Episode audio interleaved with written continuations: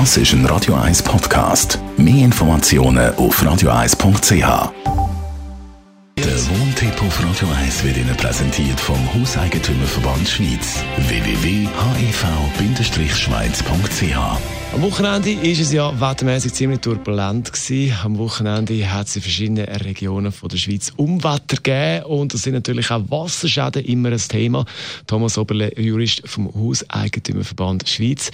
Wenn es Wasserschäden gibt, zum Beispiel in der Garage von der Mietwohnung, wer ist denn da verantwortlich? Wer muss zahlen?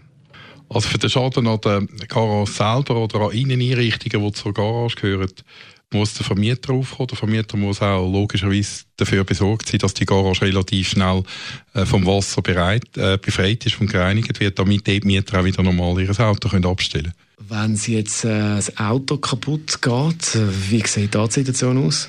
Wenn ein Gegenstand in der Garage beschädigt wird, denken wir an einen Schaden an einem Auto, dann ist es nicht Sache vom Vermieter, weil der ja in der Regel an einer Naturkatastrophe äh, nicht schuld ist. Das heißt, der Mieter muss dafür besorgt sein, dass er abgesichert ist. Er muss also entweder einen Teil oder eine Vollkaskoversicherung haben. Er muss wissen, dass die Hausratsversicherung nicht für solche Schäden aufkommt.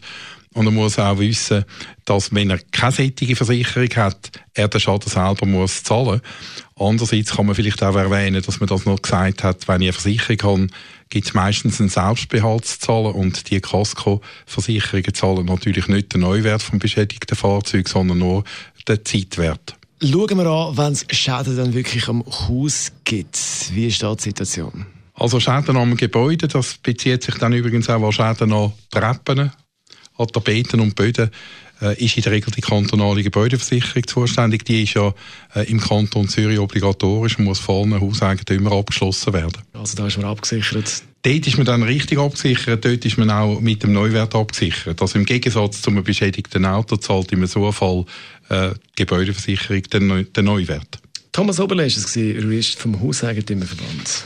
Und weitere rechtliche Fragen zum Thema Wohnen beantwortet der Thomas Oberle, Jurist vom Hauseigentümerverband. Natürlich immer on air da bei uns am Montag.